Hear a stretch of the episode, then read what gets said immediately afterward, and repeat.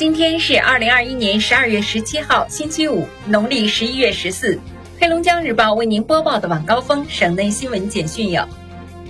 十六号零至二十四时，我省无新增新冠肺炎疫情信息报告。哈尔滨市应对新冠肺炎疫情工作指挥部发布通告，自二零二一年十二月十六号二十四时起，将南岗区农垦小区、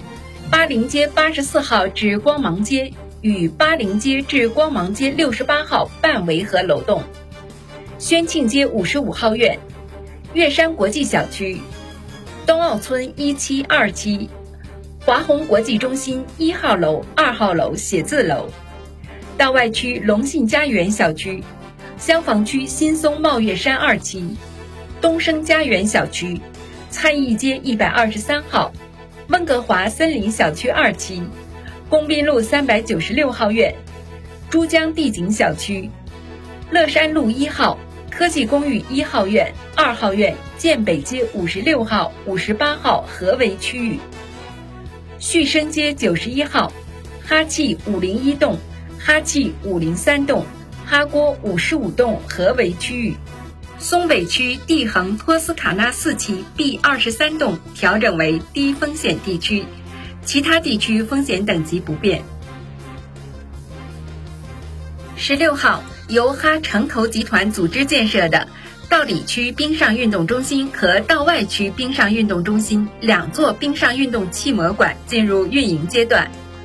可满足冰球、花样滑冰、冰壶、短道速滑等多个训练项目和比赛需求。冰场建设标准与国际比赛用冰场相同。道里区冰上运动中心位于铁顺街、乡政街、顾新路围合区域；道外区冰上运动中心位于南直路东侧天恒小区的北侧三基街的南侧围合区域，建筑面积均为三千九百六十二平方米，内设一千八百平方米的冰场。气膜结构是一种新型场馆建设方式，采用向膜内充气，由空气压力支撑膜面。覆盖空间结构的体系，具有建设成本低、建设周期短、能耗低等特点，是目前国内体育场馆建设广泛采用的一种模式。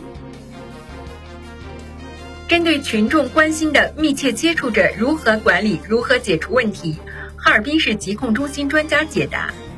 按照疫情防控规定，需对密切接触者采取十四天集中隔离加七天居家隔离的管控措施。集中隔离期限从其与阳性感染者最后一次接触之日起算起，隔离时间总长为二十一天。密切接触者解除集中隔离前，需对其本人及所住房间进行核酸检测，结果均为阴性的，方可转为居家隔离。解除居家隔离前，需对隔离人员进行核酸检测，结果为阴性的，方可解除居家隔离。十六号，省卫健委公布全省四百九十二家新冠病毒核酸检测机构名单，其中医疗机构三百四十八家，含四家军队医疗机构；疾控机构一百二十四家，第三方检测机构二十家。上述单位的检测结果与龙江健康码、国务院客户端查询结果均应予以互认。日前，江苏南京一位博士虎爸毛先生。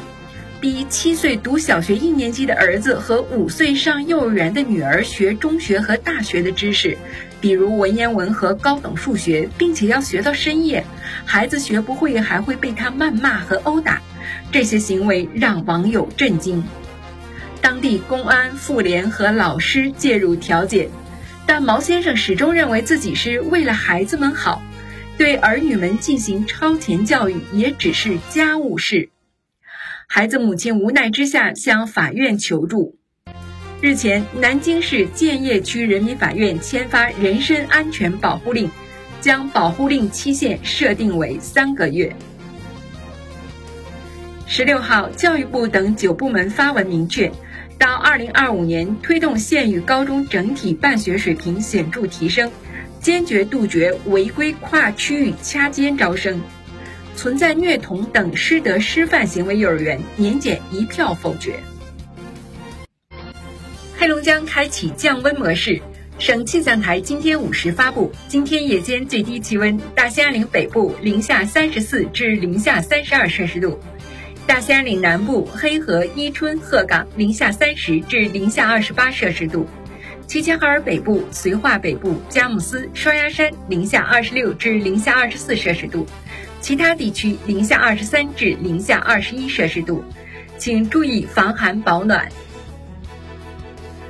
黑龙江日报为您播报的晚高峰省内新闻简讯就是这些，更多新闻内容请关注龙头新闻客户端收听收看。我是郝金杰，制作孟庆轩，感谢您的收听。